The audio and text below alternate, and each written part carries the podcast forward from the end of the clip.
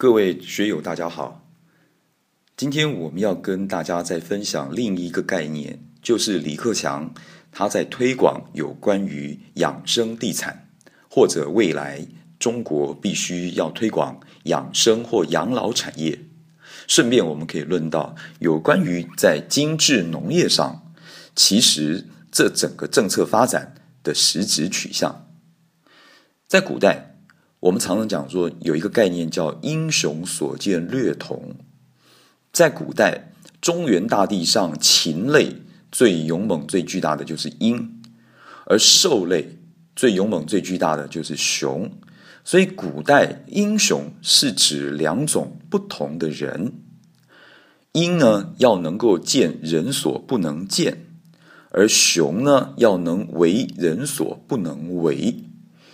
鹰要有固定的空域，熊要能有固定的地盘，而英雄所见略同，就是当一个鹰这样的人跟一个熊这样型的人，他们两个人对于一件事情的看法，都认为这个事情能做，那基本这个事情上是比较靠谱的，上接天色，下接地气，那是一个。比较能够落实、推动、执行成功的一个方案，所以叫做英雄所见略同。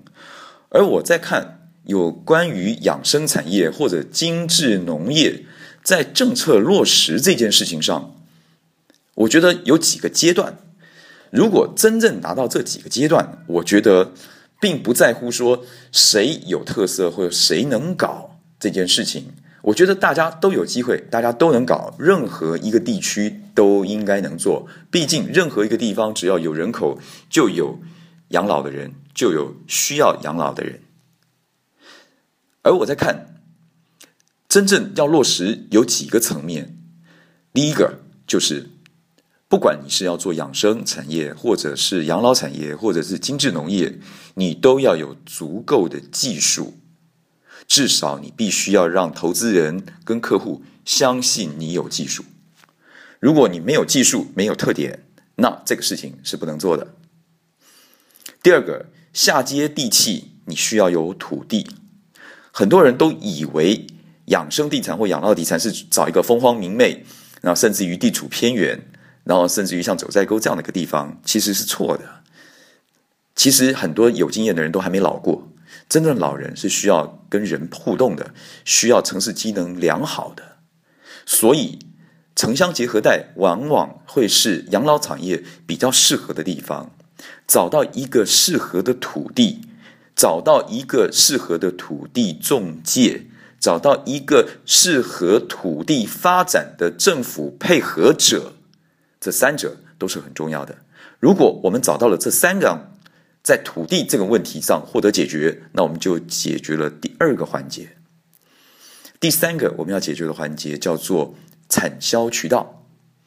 不管我们发展的是养老产业，或者是精致农业，我们的产品，不管是我们的养老服务，还是我们的农产品，还是我们所要卖的地产或我们的果园，其实产销渠道都是一个重要的关键。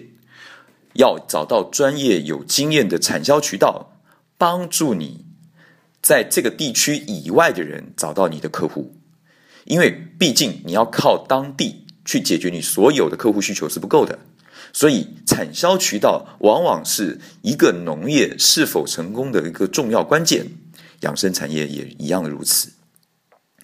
第四。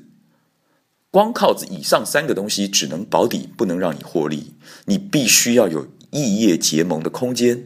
你要知道能够发展什么样的商业，什么样的复合型，呃，像旅游，呃，或者是美容，或者是养生营区，甚至于是这一些营队，这些都是可需要发展的一样异业结盟的管道。透过异业结盟，你才能让获利多元化。最后，你必须要去确立一个足够好的商业模式。如果商业模式确定，你能够写出一个完整的商业计划书，并且做过详实的商业计划，而在商业计划中可以凸显真正能够获利，那这个时候应该对于这个政策的解读以商机的把握就获得了成熟。这个时候才是我们介入这个案子的开始。跟大家报告完毕。